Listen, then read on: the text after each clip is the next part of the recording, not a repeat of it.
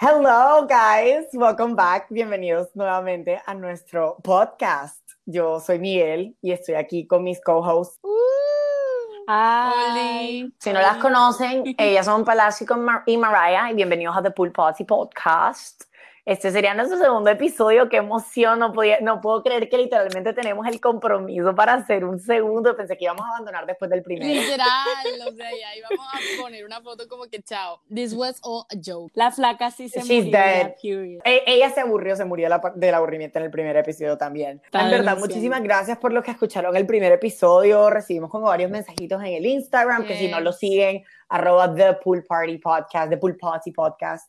Gracias, en verdad. Yo creo que ya tenemos como casi 500 followers, you guys. That- Oh my god, that's a lot. Oh my Literal, god. sí. Literalmente casi más que Oh lo que my yo God. tengo en mi propio Instagram. Literal, eso es básicamente todos los que hay en toda la ciudad de Barranquilla, son esas 500 personas. Period. Entonces, bueno, ya sin más preámbulo, empecemos, que suene la, la cortinilla.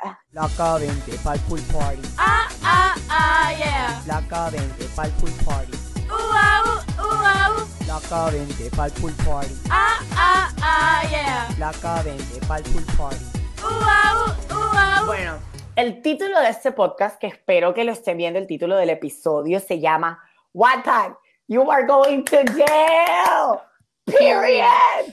Period. Porque hace como varios meses, bueno, hace varios meses estaba como que todo el mundo hablando en redes sociales de la última película de The Kissing Booth, la segunda. Estaba hablando con mi amiga Ángela. Ángela, si estás oyendo esto, hi, shout out to my Miss Angela, Shangela. Ella y yo estamos hablando de lo muy importante que, o sea, como que tipo, que todo el mundo estaba hablando de esto, que esto había salido de Wattpad, que era una... his- Ajá. Yo no sabía que había salido de Wattpad. Pues yo me enteré por ahí, estábamos hablando como que, oh my god, mira, es una historia de Wattpad, como que terminó, ajá, en la película, y la película fue tremendo de evento porque al final del día la gente estaba hablando full de ella. Pues nada, y yo en esa conversación nos pusimos a hablar un poquito de esa época, de esa época que muchos de nosotros vivimos, que era la época de Wattpad, o sea, como que en donde todos teníamos un perfil y leíamos como que historias, novelas, es- tanto historias originales como fanfiction. Pues obviamente tanto María como Palacio, ellas también estuvieron inmiscuidas en el mundo del fanfiction y de Wattpad y Mucho, esta era más todo. de lo que hubiera querido. O sea, como que yo no caí en cuenta hasta después de verme de Kissing Booth y hablarlo con ella de lo mucho que nos acompañó Wattpad y la cultura del fanfiction y este universo gigante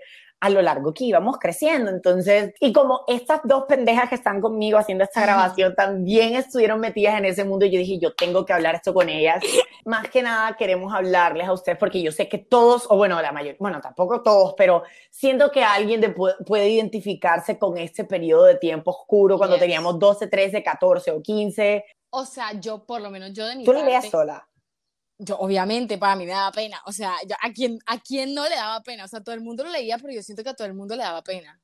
Mm, pero, o sea, O como sea, que yo no me sentaba, yo no me sentaba y le decía, hey, marica, ya salió El nuevo episodio de tal capítulo cosa". de secuestrada, o sea, no. Bueno, pero igual, O sea, en mi experiencia del colegio, yo era la única que tanto escuchaba esa música como que escribía fanfic. Entonces era muy, era muy personal, nadie hablaba de esas cosas. Es que también dependiendo de lo que tú leyeras, decía mucho tipo si eras una pinche loca psicópata o si como que eras normal.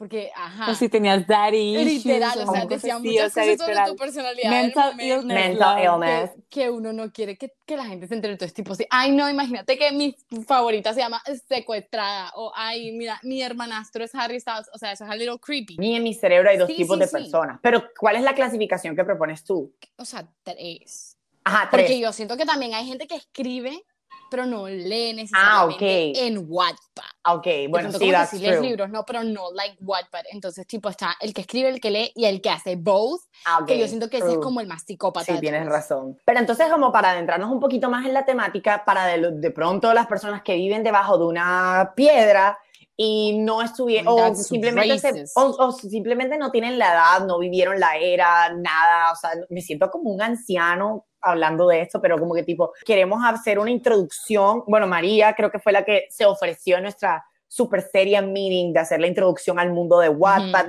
qué es una fanfic, qué representa, quiénes las escribían y de qué trataban. Entonces, María, take the lead. Hi. Bueno, la época de ah, la época de Wattpad hay que hacer un poquito de contexto y es que durante ese tiempo hubo mucho auge de los fandoms, o sea, Mm. era muy importante la clasificación de los fandoms para cada artista. Entonces, como los fandoms estaban tan divididos, eran como sectas, o sea, tú no, o sea, literal era una secta un fandom.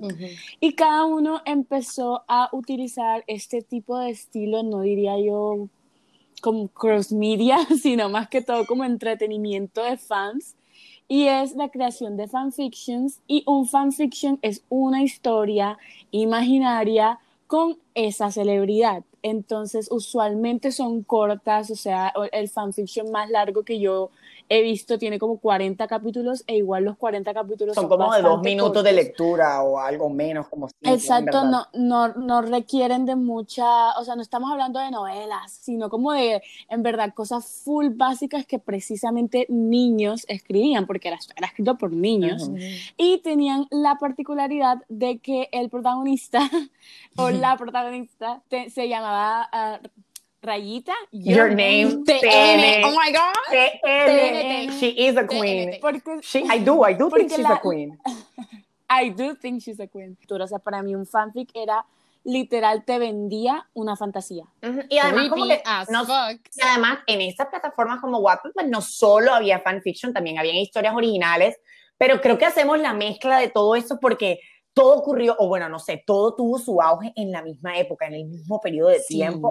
O sea, y rarísimo también, o sea, bueno, rarísimo, aparte como que súper, bueno, o sea, positivo en el sentido de que mucha gente estaba interesada por leer y escribir, no de pronto como que la vaina más intelectual del mundo, ni la mejor obra, pero por lo menos existía un interés, así sea tipo leer una vaina súper mal escrita, bueno, por lo menos la persona estaba Pero- intentando leer algo. Bueno, ahora sí la pregunta es, ¿de qué trataban estos escritos? Independientemente originales o fanfiction, María. Eh, disgusting. Bueno, ¿quieres decir algo tú?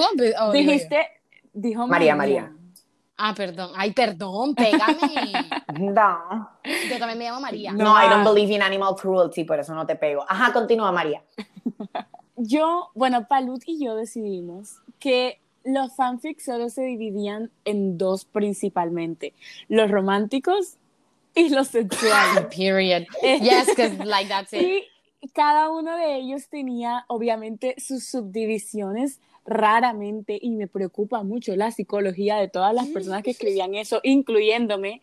Raramente los sexuales tenían obviamente muchas más como misoginia transformada en, en pornografía, pero escrita, Peri- o sea, era muy violento. Eh, muy violento. Literal. Y, o sea, los títulos, secuestrada, maltratada. Así, ¿me entiendes? Como que siempre era violencia física y sexo bastante explícito. Habían unos románticos que en verdad a mí me gustaban mucho porque eran muy inocentes. O sea, era muy, por ejemplo, eh, cuando salió el video de Night Changes de One. Direction, eh, hubo una historia que era acerca de la cita, la cita del video, pero era una cita súper inocente, o sea, algo que una niña debería estar escribiendo en vez de secuestrada. Entonces, Levantada básicamente eso era trompada como- por el hermano de mi mejor amiga, Harry Styles, y tú. Y tú, O sea, period. Que salió la, la canción esta de Stockholm Syndrome, yo no sé en qué año salió la canción esta de One Direction y ellos se la tomaron muy en serio. O sea, ellos 2014, dijeron, quiero ser, o sea, mi fantasía es ser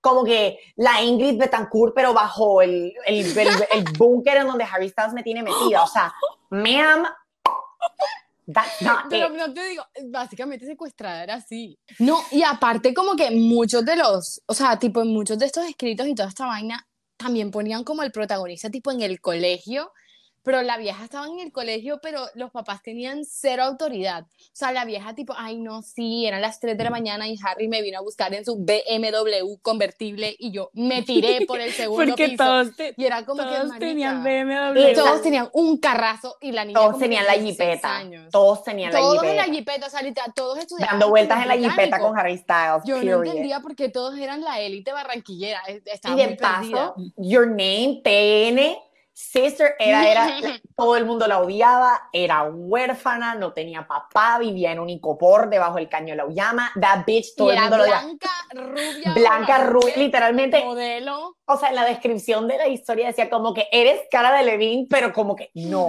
Pero era eso, o sea, la chica que está buenísima, que de paso eres tú, pero eres Barbara Palvin o eres como cara de Levine. y eres pobre y nadie te quiere y nadie te habla, pero estás buenísima. Y como que vives en el ghetto, vives en Chiquinquirá. Pero,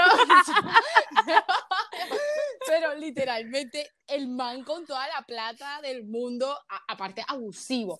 Yo no entiendo por qué a todos los hacían abusivos. O sea, al- y aparte, el- mira, una de las subculturas, digo yo, no sé, María, ¿qué piensas tú? Que era muy famosa, tipo, en, en las dos, tanto romance como sex, que I'm not gonna say in Spanish porque, ajá. Este, el bad boy, o sea, el man malo, maleante, o tenía una personalidad súper frívola. Broken Pero- family. Broken sí, o sea, family. pero millonario con un BMW, ¿no? El papá Ujú. era mafioso, no sé, o sea, Pablo Escobar could never. Perdió a la sea, una- mamá trágicamente. Sí, la mataron, entonces el man se quiere vengar. O como que el man mató a la mamá por accidente, le metió un balazo en la cabeza. la Literal. vieja, Perdón, mami, te acabo de matar. Y como que por eso maltrata a la protagonista que vendría siendo yo.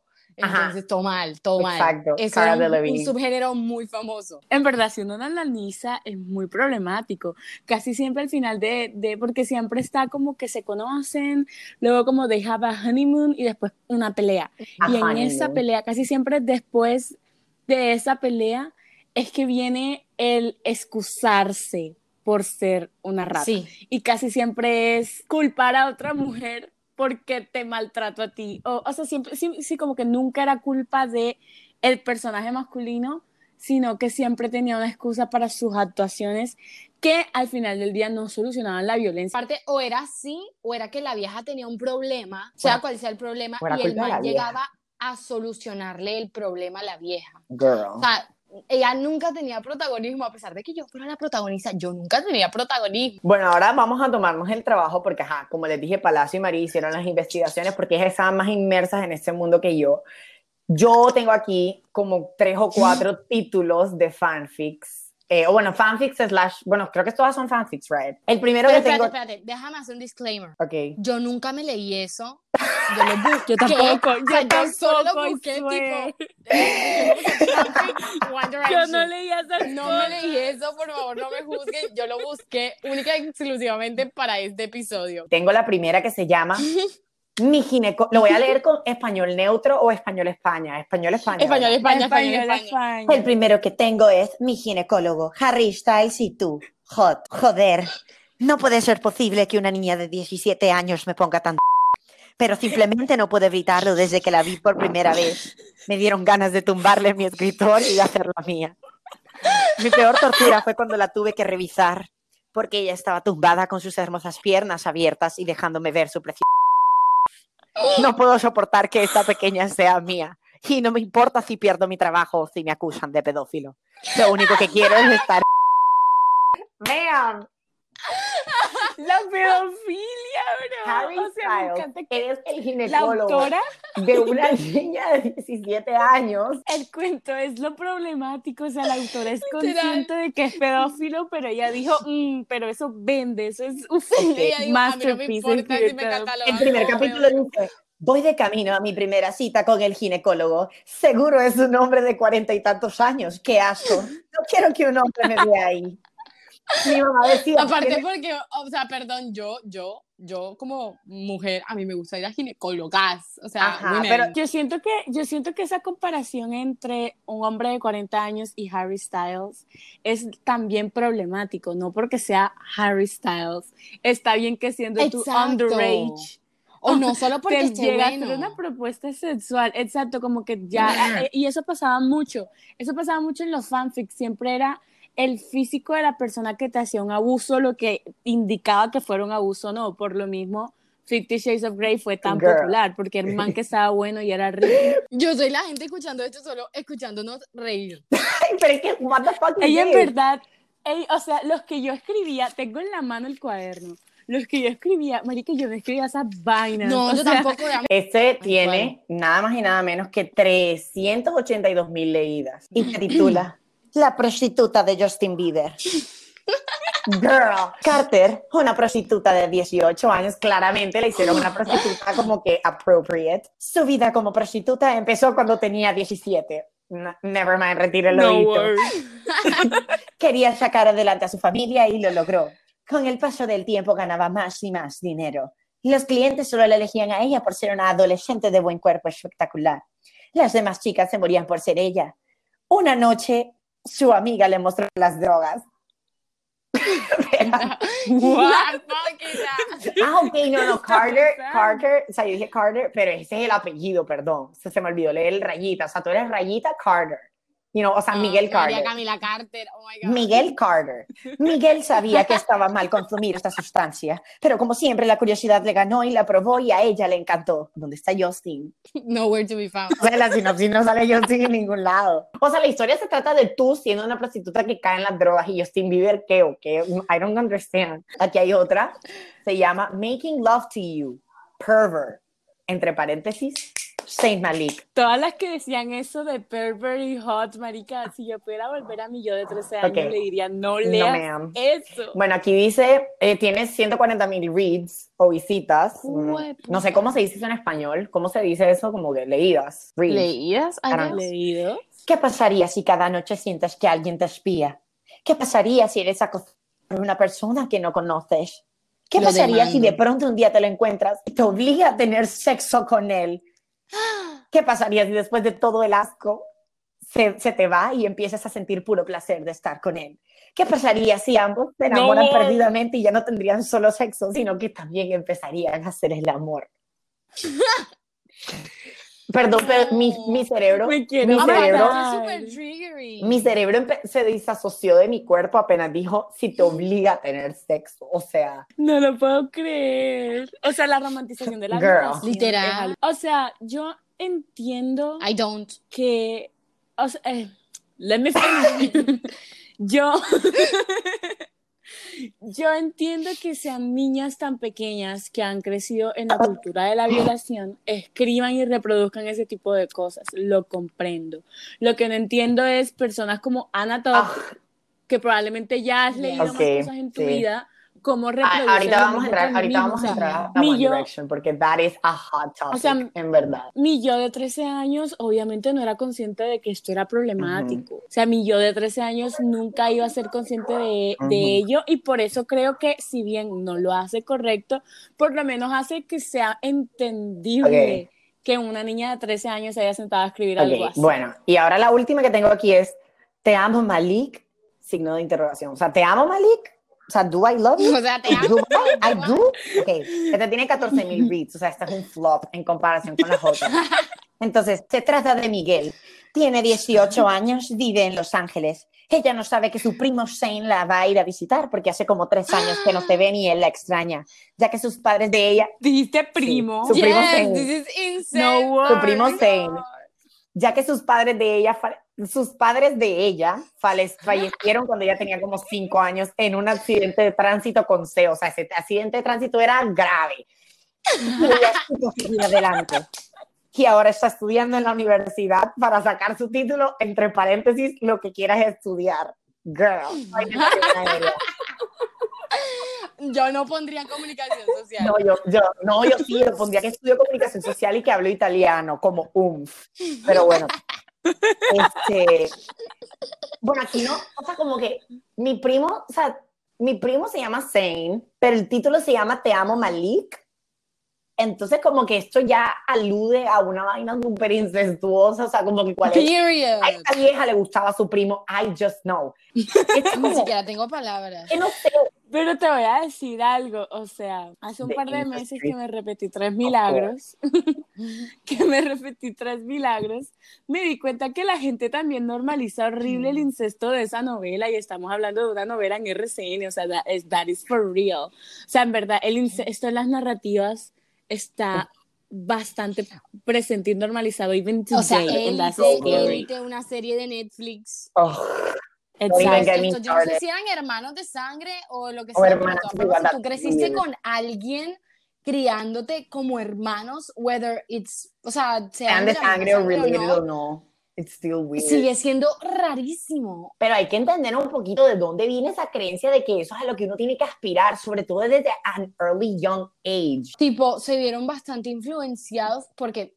así como mencionó María, o sea, las únicas personas que escribían estas historias no eran necesariamente adolescentes. ahí también habían como que adultos Ujú. writing esas historias y yo creo, no sé, honestamente no he hecho así como que un research, la investigación así para saber, pero yo a mi parecer no considero que las primeras hayan sido sacadas por niñas de 12, 13 años. Yo siento que estas novelas que fueron bastante como que, bueno, novelas, historias, que fueron bastante como que controvers bueno, controversiales, ahora no, por the sexting y toda la violencia y todo eso, también muchas de ellas fueron escritas por gente mayor, de pronto no gente de 20, pero pues si ya tienes 18 años, girl, the fuck is wrong with you? Ujú. También quería decir que no quiero crucificar a todas las historias, porque habían unas que no eran así. O sea, honestly, habían unas pocas que, que tipo se salvan entre el montón de, de vainas esas que hay ahí, que eran, en realidad no eran malas. O sea, Ujú. estaban, había algunas que estaban bien escritas y todo eso, no necesariamente fanfics, sino como que historias, porque pues como mencionamos antes en Wattpad no eran solo fanfics, sino también historias, eh, sí, particulares que no eran como de un famoso. Entonces, cuando ya estamos hablando de esta parte en donde las fanfics que escriben de muchas y millones y millones que, que hay, cuando se vuelven exitosas. Entonces, María, háblanos un poquito de eso, please. Bueno, el auge de Wattpad fue tan grande que Wattpad es una plataforma gratuita, o sea, básicamente tú no pagabas nada ni por descargar la aplicación, ni por subir historias, ni por leer las historias tampoco.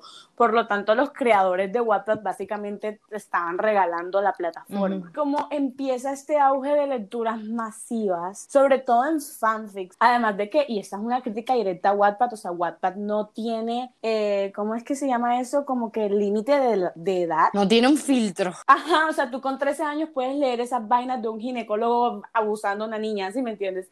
Eh, y cosas así, puedes escribir ese tipo de contenido también y tampoco está como restringido ni nada parecido. Y ellos, al darse cuenta de que eso Una fuente de ingresos. masivo las leídas y una fuente de ingresos, se crearon los premios Guati. Y los premios Guati tenían sus propias como divisiones, o sea, básicamente como una premiación normal. Y eran los más leídos, que eran los que usualmente salían publicados y lamentablemente una película later on. Y pero había otras categorías, como que mejor libro de romance, mejor libro de fantasía, bla. O sea, como que yo genuinamente, y no me da vergüenza, bueno, me da un poquito de vergüenza, pero ajá. Yo hasta el día de hoy tengo Wattpad y lo uso para leer randomly y en verdad hay gente que escribe cosas de calidad. Sí. O sea, en verdad hay gente que genuinamente escribe buenas cosas que el público decida darle más leídos y por lo tanto Exacto. publicaciones a historias que son malas es otra cosa completamente diferente. Pero entonces estamos hablando de what became popular, lo que se volvió súper exitoso, versus lo que la gente debería leer. Porque María dijo como que, hmm, es que lo que salió popular y lo que todo el mundo conoce y el legado de Wattpad, it's shit. O sea, como que en verdad es full, full malo. Versus a lo que hay. Yo no culparía exactamente a los lectores porque al final del día Wattpad en su mayoría son personas bastante jóvenes que probablemente lo que han explorado en la lectura es poco. Yo culpo a la existencia de las narrativas, porque incluso que hoy en día que jóvenes vean The Kissing Booth es porque es lo que les están dando, o sea, es lo que les dan. Si los contenidos fueran mejores, entonces los públicos disfrutarán de mejores contenidos, pero no se les ofrece y creo que eso es lo que ha, o sea, eso es lo que ha manchado tanto la idea de Wattpad porque tú le dices a alguien Wattpad y se te va a reír en la cara porque Wattpad se ha convertido en un chiste y es triste que la misma plataforma, porque me atrevo a decir que la misma plataforma lo decidió, haya puesto por encima la ganancia económica a el reconocimiento de probablemente escritores o personas que hayan empezado su vida de escritores en su plataforma. Primero se escriben las historias, luego se vuelven exitosas y pues ahora es el legado cultural. Ahora que salieron todas estas, se volvieron exitosas, las hicieron libros, las adaptaron, las hicieron películas, unas enseguida, otras mucho tiempo después. Resaltamos, bueno, entre nosotros tres resaltamos tres ejemplos que consideramos como que súper importantes dentro de esta cultura. El primero que tenemos aquí es Fifty Shades of Grey. No fue original de Wattpad, no salió en Wattpad, es una fanfiction, o sea, la autora de este libro era súper fanática de Crepúsculo, de Twilight y de todo eso, y como que Christian Grey empezó siendo Edward Cullen, ¿no? ¿Qué es lo que opinan ustedes de el poder de una fanfic, de todo lo que consiguió Ray? Yo considero que es plenamente querer ganar plata. O sea, se convirtió en un negocio, tanto como que ves que tiene muchas leídas, entonces lo sacas. Entonces ves que es, cuando lo sacas al libro es muy prometedor que esa película y es básicamente lo que puedas ganar de ello porque Fifty Shades no trata acerca de nada. O sea, no hay un plot, no hay una historia concisa y coherente, no hay nada en medio de ella excepto un conflicto machista que va empeorando y empeorando y siendo aún más romantizado. Pero ya, o sea, en verdad, y pasa con, con la mayoría, por ejemplo, After, lo mismo, o sea, el conflicto machista va en todos los libros, no pasa nada más en toda la historia, simplemente los dos personajes peleando constantemente. Entonces yo siento que sí, se convirtió plenamente en un negocio, lo cual es triste porque es cuando empezamos a hablar acerca de dónde queda la calidad del producto. O sea, dónde queda la calidad de lo que los jóvenes están viendo, o en general, dónde queda la calidad de, de- de los productos como los libros y el cine. Porque yo creo, creo que hay que aclarar algo a la audiencia y es que aquí nadie está criticando la existencia de un fanfic, simplemente que por ser fanfic y tener tantos leídos no lo hace apto para ser O un menos libro. una película.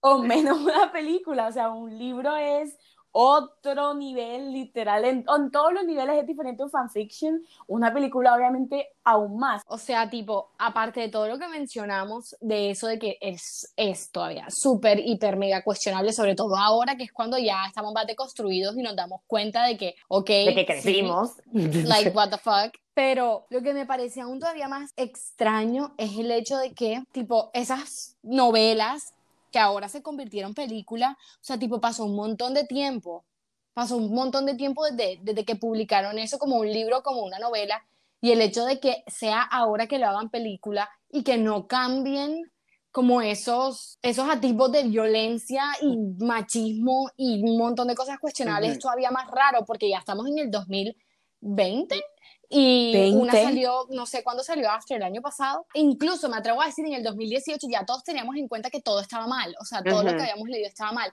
Y el hecho de que hayan decidido precisamente ahora, en esta época, sacar esas películas, es como que querer todavía re- como reforzar esa idea de todas estas cosas súper cuestionables que tenían estas historias. Ujú. Porque hay niñas, que, bueno, que, que todavía son niñas en ese momento, que se vieron After y posiblemente se volvieron fanáticas. Ujú, Exacto. Entonces es como que repitiendo el ciclo. After también fue súper exitosa porque esta fue una fanfic de One Direction. O sea, en esta el personaje Period. principal era Harry Styles. Y como que, Watermelon Sugar. entonces, eh, Ay. Ellos, o sea, como que era un chico también, como les digo, súper problemático, que tenía culos de trastornos y una vieja chica nerda que acaba de entrar, la, una primípara universitaria. Y ellos se involucran y es como una relación. O sea, básicamente After es una vieja que un man se aprovecha de ella y luego la quiere convencer de que Y es culpa spoiler de él. alert, spoiler alert, el man como que lo apuesta, él apuesta con alguien de, de desvirgarla, de quitarle la virginidad y tiene que mostrar my como God. prueba como que tipo las sábanas con sangre y como que el preservativo, porque eso estaba en el libro. Ellos trataron de quitar algunas cosas fuertes En la del película. libro, o sea, en la película. Sin embargo, es que todo el libro es problemático. O sea, no es Demasiado. solamente como que Literal. es todo el libro. O sea, es más bien quita el libro, no lo hagas. Empezando- ¿Quién te dijo a ti? Empezando primero que todo porque el personaje estaba basado o la fantasía que te quería vender era Harry Styles. O sea, lo que yo les mencioné a ustedes ese día fue básicamente como ese paradigma que, que existía ahí, pero en ese momento es tipo, ay, a las 3 de la tarde voy a verme la película de One Direction donde todos ellos están felices cantando y son las personas más dulces, pero a las 6 tengo un appointment para leerme mi psicólogo, mi, mi, mi psicólogo, mi ginecólogo Harry Styles que me va a violar, levantarme a trompada. O sea, es como que ese paradigma que existe entre I love him, pero tengo una idea súper abstracta, violenta, bizarra sobre lo que es mi fantasía sobre él. Entonces, eso, no sé, me, me parecía como, me, me parece todavía bastante curioso, porque yo fui culpable de hacer eso también. Bueno, no leerme mi ginecólogo, pero como que cosas así raras. Eh, y me parece como que muy curioso que estaba tan normalizado. Y sobre todo el hecho de que, bueno, After, aparte del millón que fueron escritas así, After fue una en particular que se volvió muy famosa y estoy segura de que eso a los oídos de Harry tuvo que haber llegado. O por lo menos al equipo de Hay One Direction. rumores, hay rumores de que él la tiene bloqueada en Twitter a la autora. Bueno, o sea, eso habla de lo, de lo mucho entre, o sea, yo, yo quiero decir que eso es como un abuso a la Pero sí, como al buen Exacto, nombre. o sea, que a ti te pongan, no sé, imagínate que escriban, no sé, una novela de Miguel. eh, y Miguel, ¿quién es? Un man que levanta trompadas a todo el mundo y le da señales erróneas a la gente y como que trata súper mal a todo el mundo. Eso obviamente a Miguel, bueno, sin embargo, que lo lleven a tal extremo y que millones de personas lo lean y sean fanáticas de eso, yo digo que tiene que afectarte un poco la imagen y sobre todo también cómo tú te ves a ti mismo. Como una persona de 25 años se sienta y dice, "Mm, Harry Styles me parece que sería un culo de man abusivo porque no hacemos tres o cuatro libros, porque son como Sí, son cuatro como cuatro. libros, acerca de él siendo una rata. Y teniendo en cuenta que O en sea, ese ella- momento ella era mayor que Harry. O sea, tipo, una señora diga, ay, ¿sabes qué? A mí me parece una buena idea que Harry me levante a trompada. O sea, O sea, o sea, tú preguntándonos como, ¿cómo acá será bueno que decir como que alguien que me pasa una Cállate. tumbola por encima? entonces no hay perdón. No, pero yo entiendo lo que dice Palud y es hacia qué público estás publicando lo que estás escribiendo. Ujú. Era niña, bro, y aún así escribes a este man que hace una apuesta para la virginidad de la vieja y levanta puño y levanta trompada y usan Bueno. drogas en stuff, o sea, como que es algo demasiado problemático y un- Nosotros tres, ya nosotros fuimos conscientes de la existencia de After cuando salió y cuando todo el mundo lo leyó y eso, pues apela a niños de 14, 15 años a los que nosotros éramos hace, cuando eso salió, es un choque de generaciones porque esto sale para una audiencia que no creció leyendo eso, ¿sí me van a entender? Porque gente que le encanta After hasta la hora y que tienen la misma edad que nosotros ahora mismo y eso, After para arriba, After para abajo y ustedes saben. Literal, sí. Incluso el contenido de After no está hecho para niños de 13 y 14, o sea, estamos hablando de Bueno, sí, gente eso que sí está en la universidad, gente que hace drogas, gente que fuma, porque ahí en, las, en, la, en la película está gente fumando, o sea, tú no me vas a decir que eso lo va a ver un niño de 14 años, Bueno, o sea, sí. simplemente en todas las maneras falla para el público para el que está dirigido. Yo quiero dar una crítica, bastante- le voy a tirar full duro sobre todo a la gente de más de 18 años viendo esas vainas. Cualquier cosa que tú te veas, lo estás apoyando económicamente. Si tú te vas a ver After y después te vas a sentar a decir, ay, ¿por qué existen películas malas? Well, o sea, literal por personas como tú que vienen y aportan económicamente a eso, porque en este tipo de películas donde no les interesa el contenido que están haciendo, lo único que les importa es la cantidad de números que hagan en taquillas. Total. Si el número en taquilla es alto, van a seguir sacando el mismo contenido de porque no les interesa el contenido, no les importa, no les va a importar nunca, solo les importa vender. Girl. Con eso quiero Ajá. hacer la introducción, que creo que también es como una de las cosas principales por las que decidimos hacer esto. Ujú. Ahora imagínense que hagan esa película, no After, pero hagan una película basada también en una historia de esas con mucha problemática y que ya no te toque pagar plata para ir a cine, sino que te la puedas ver sentado desde la comodidad de tu casa, donde pues tú estás pagando más bien una plataforma que te ofrece muchas películas, entonces tú simplemente la ves porque está ahí, The Kissing Booth. The Kissing Booth, que creo que ya esa es la última en la Worst lista. Movie ever, perdón, en serio, atáquenme, no me importa. Qué película tan mala Porque se ven eso. Porque yo vi muchos tweets, sobre todo de mucha gente diciendo como que, ay, pero si no les gusta la película, no la vean. No la voy a ver, tranquila, o sea, relájate, no la voy a ver. Pero igual tengo que hacerte una crítica. ¿Por qué? Porque yo sí soy una persona que tiene pensamiento crítico. Y la gente que ve esa película y la disfruta, perdón otra vez, así como dijo María, les voy a dar duro.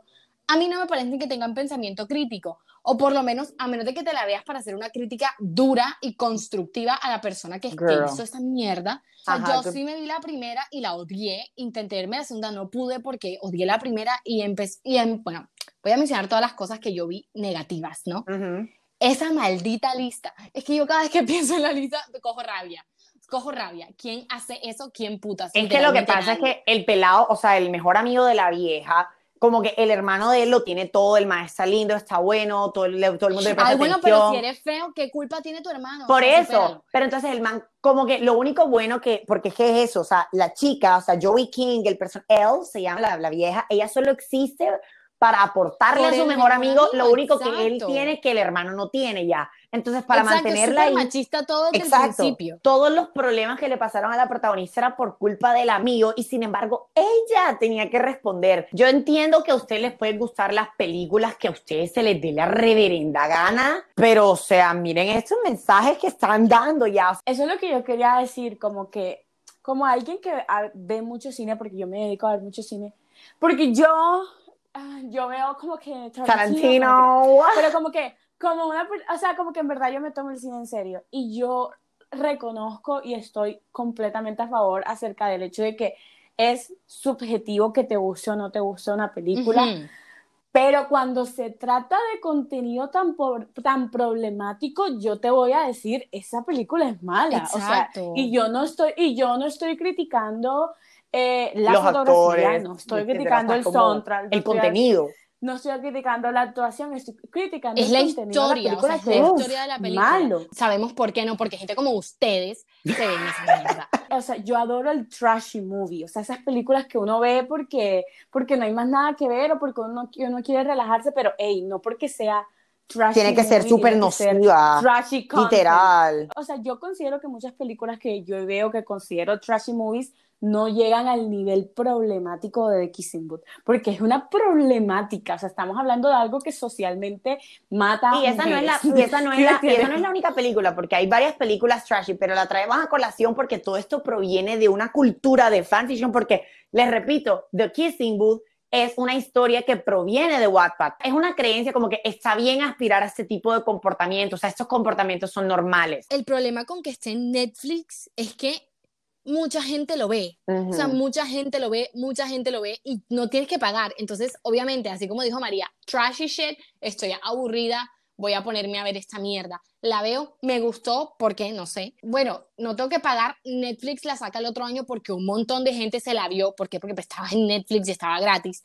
Y otra vez hubo como ese revuelo de, oh my God, sí, otra vez sacaron otra, estoy aburrida, me la voy a ver, la pongo. Y así es como salen y salen y salen. Y no es tanto tipo que, ponle tú, que te digan que van a hacer una y no van a hacer más. Excelente, míratela porque ya te dijeron que no iban a hacer más. Pero es que si se dan cuenta que mucha gente se la está viendo, van a seguir haciendo ya más. no solamente ya no solamente va a ser de Kissing Booth, sino que va a ser mi ginecólogo Harry Styles y, Uy, girl. y luego va a ser No, secuestrada. literal. No, Dios nos cuide. Porque esa es mi otra crítica a Wattpad, o sea, en vez de coger a esta chica que escribió Kiss, The Kissing Booth, obviamente lo que escribiste es una mierda, pero lo escribiste bastante joven, lo que significa que probablemente tengas la vocación Sí, como o que el reescribe. interés de escribir, ayudémosla a que reescriba algo mejor, Ujú. o sea, ayudarles a los escritores que consideran que tienen potencial, pero no, cogen los contenidos tal y Girl. como fueron reproducidos en mentes de niñas de 13 años y así los ponen en Netflix. Y perdón, pero eso me parece una falta de respeto para cualquier persona que se dedica a escribir guiones Ajá, de cine. que vean, cuestionenlo. O sea, como que esto en Sí, verdad. sean o sea, como críticos que con el críticos. contenido que consumen. Esto, Hasta, hasta Incluso la con película más nosotros, o sea. reconocida por la academia, o sea, tienen, tienen que estar conscientes de que te están vendiendo una idea. Nada que exista en la cultura pop no te está vendiendo una idea. Todo te vende una idea y tienes que criticarla según tus valores, porque si no eres capaz de criticar lo que consumes, prácticamente no lo estás Imagínate, consumiendo. o sea, porque te tragas todo lo que ellos quieren que tú pienses. Nosotros hicimos parte de esa cultura porque los tres hicimos parte de la cultura del fanfiction, pero crecimos y ya nos dimos cuenta como que, hey, brother, esta vaina de la que hicimos parte o esta vaina, it's really problematic. En verdad, Uno desde chiquito, uno no, no, no nace con el pensamiento crítico, Ujú. uno lo va desarrollando. Ujú. Entonces, de pequeño, está bien que uno cometa errores. O sea, a mí me parece de 10 que cometas errores de chiquitos, Sí. con O sea, tal de que nadie te cuando está seas demonizando adulto, por escribir. hayas aprendido de esos errores que cometiste cuando eras pequeño. Por ejemplo, errores. Yo espero que la chica que escribió mi ginecólogo Harry Styles y tú, ahora adulta, diga, ¿qué es eso? Yo porque O si no, básicamente que por favor romanticé la idea de una persona Eso- pretty much raping. Estamos hablando de One Direction y de After y de Harry Styles and everything. Algo muy importante que debemos como mencionar. Bueno, después de 2015 y 2016 podemos decir que la, la cultura de Wattpad como que empezó como a, que a, a decaer y eso. Pero le atribuyo yo que esa gran popularidad tuvo que ver a todo lo que One Direction representó. O sea, yo no puedo, uno no puede decir como que Wattpad no es Wattpad sin One Direction porque mucha fiction y mucho de ese contenido a pesar de que se habían historias originales, tenía que ver con Wandy y no me, nadie me lo puede negar. Y, Period. Y esa vaina de Larry Stylinson, Stylinson, Stylinson, Larry en general, it was a huge part of bitch. this. Let me tell you something. Larry Shippers, you're all going to hell. Okay. Literalmente con Wattpad se van a la cárcel. time. Oh my God, literal. One Direction en general, como que it was very impactful, fue cuando salió el episodio de Euphoria, en donde Kat, la personaje esa, como que se vuelve famosa escribiendo fanfics y ella como que fue la que inventó, bueno, según la serie, ella fue la, la primera fanfic de Larry and it became viral and everything y salió como la escena súper controversial y eso es lo que de Harry está siendo como que invadido y su privacidad y como que él siendo mostrado como este personaje súper tóxico, hombre asqueroso. La forma en la que trataban esta relación, sea real o sea falsa, vamos a darle el beneficio de la duda, fue como descomunal. A mí me parece que, bueno, hablando de la escena de Euforia, a mí me parece que, primero que todo, visualmente divina, pero eh, a mí me parece que escogieron precisamente algo que era demasiado intenso en el Internet. O sea, de todos los fanfics existentes por haber, de todos los artistas existentes por haber, a los que alguna vez le hicieron fanfic, Harry, Larry era muy, muy potente, o sea, era masivo. Y creo que por eso como para definir esa generación de Wattpad fue que cuando escribieron Euphoria dijeron tiene que ser eso, pero porque esto era lo que era en gran mayoría lo que más hacía auge. Y mi problema con Larry era que, primero que todo, un fetiche sexual constante, que es hasta aterrador, y además invasión, invasión de sus vidas hasta el punto de hacerle bullying a cualquier pareja sentimental que no fueran ellos dos. Girl. Y también Habían videos que, que era como que Louis decía, jaja, y alguien decía, oh my god, dijo que era gay.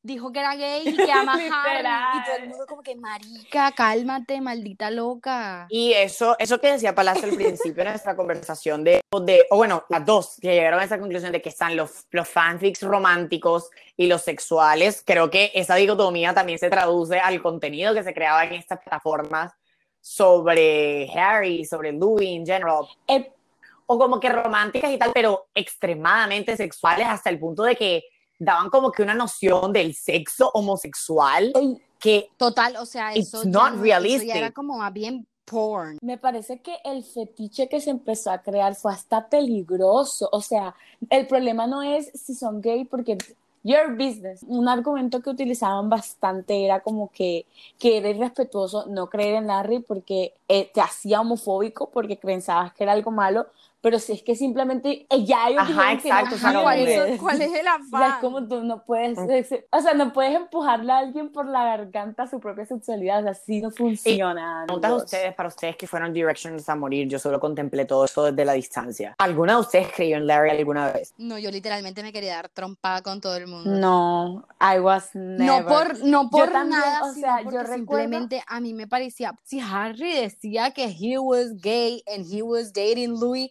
yo no tendría ningún problema. Lo que pasa es que para las personas que no saben, ellos sí se enteraron de esto de Larry y ellos tenían una noción de lo que estaba sucediendo, de que literalmente, por eso como mencionó María antes, ellos también llegaban a un punto donde se dejaban como de...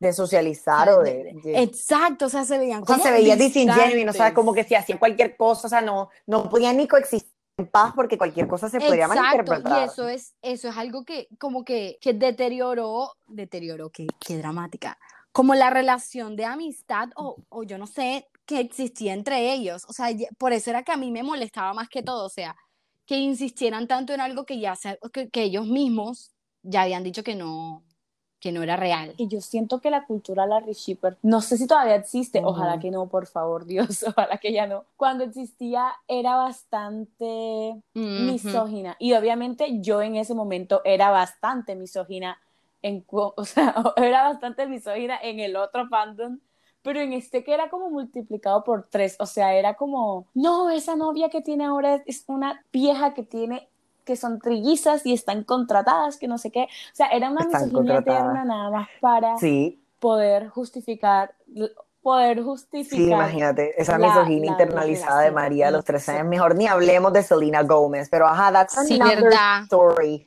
No, yo he- Selena, pásame el No, cigarro, María le hacía cyberbullying a. Selena Gómez, you guys, pero uh, didn't we all? esa fue una de las razones por las cuales yo dejé los fandoms en general, porque en verdad es scary. Pero yo quiero Arroba darle unas Selena disculpas públicas a you. Selena Gomez. I was dumb. Ya quiero que salga Seo Pink. Tú eres, you are a fucking queen. Justin Bieber huele a maluco. I don't even stand that bitch Ah, we anymore. news de paso, disgusting, disgusting. Me preocupa que esa era la idea de relaciones homosexuales súper idealizadas y súper sexualizadas que tenían las personas que, que- que consumían ese contenido. De paso, también quiero, quiero, quiero dar paso a decir que también hay que tener en cuenta como que estas historias fueron escritas por niñas que probablemente son heterosexuales, o sea, en su vida, probablemente en su vida han tenido eh, realmente la experiencia queer como para decir, ok, están hablando de la experiencia queer desde el parte de un fanfiction, porque sí los había, recuerdo que sí había gente que escribía fanfictions desde experiencia queer,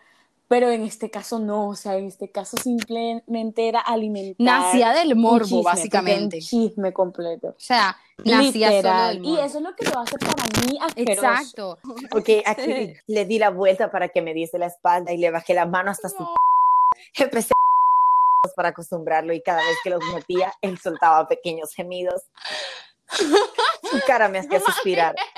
No pude esperar más y me... Primero poco a poco, porque realmente y estrecho y Harry lanzó un pequeño grito. Oh my God, o sea, Harry was the bottom. Oh my God, espérate, espérate, miren esto. Lo embestí lo más rápido que pude y poco a poco me invadió esa sensación tan conocida. Hasa, me corro, susurré. Por decirle fucking Hasa, ¿quién Hasa, me dice Hasa? Literalmente. It's the Hasa for It's the me. Hasa for me, ma'am. Ni siquiera puedo hablar. Pero si te das que cuenta, dice- si te das bueno, cuenta ¿vieron? Ok, espérate, esto fue literalmente, esto, esto solo tiene dos capítulos. O sea, como que esto, literal, todo esto fue la historia.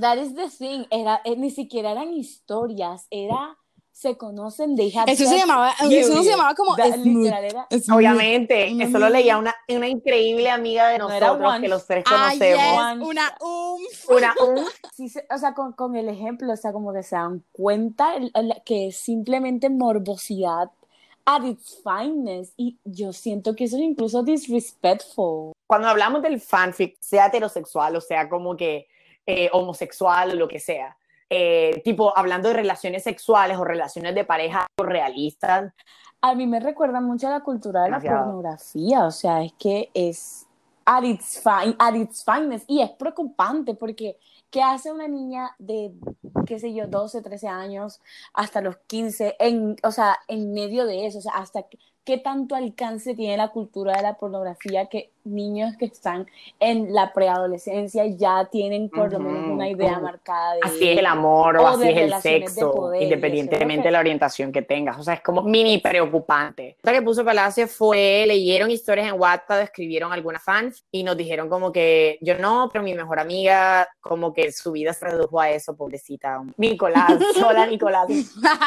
escribí, pero era una historia, no fanfic. Este, obviamente la re horrible. Aquí ya tenemos una Larry Stan. Eh, aquí una dijo como que leí, Die, Leí- die. leí mil historias sobre coreanos y hermanastros. Girl, no ma'am, no más ¿Ves? hermanastros. No, ma'am.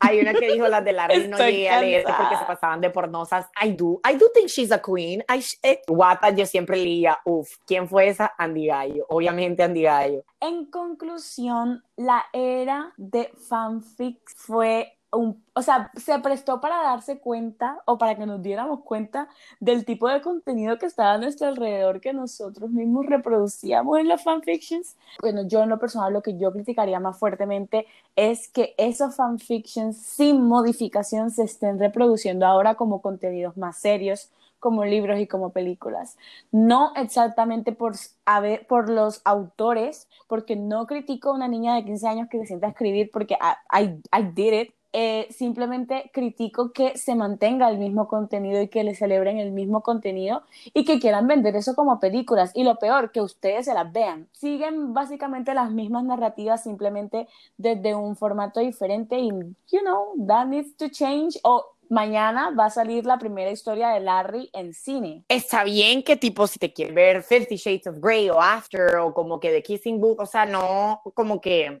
listo, tienes todo tu derecho a verlas y tienes todo tu derecho a que te gusten porque el cine está para eso, para que uno lo consuma y eso. Pero también como que hay muchísimos mensajes que vienen detrás de todo, de todo eso. Tenemos que ser muchísimo más cuidadosos con lo que consumimos. Siéntate a ver The Kissing Booth, pero ojalá que cuando te lo estés viendo estés consciente de lo problemático que es, porque el problema sería que te lo veas realmente pensando que es idealizable o romántico lo que te están presentando. not moment. Con esa película y con cualquier otra película out there, mientras seas crítico y consciente de las problemáticas, literal, cons- o sea, consume tu media Ajá, consciente de que no, total. de que tienes que criticarla. Yo creo Bueno, entonces la pregunta del, del, de la Del día, episodio, de la noche, sí. no importa el momento en el que estén escuchando esto.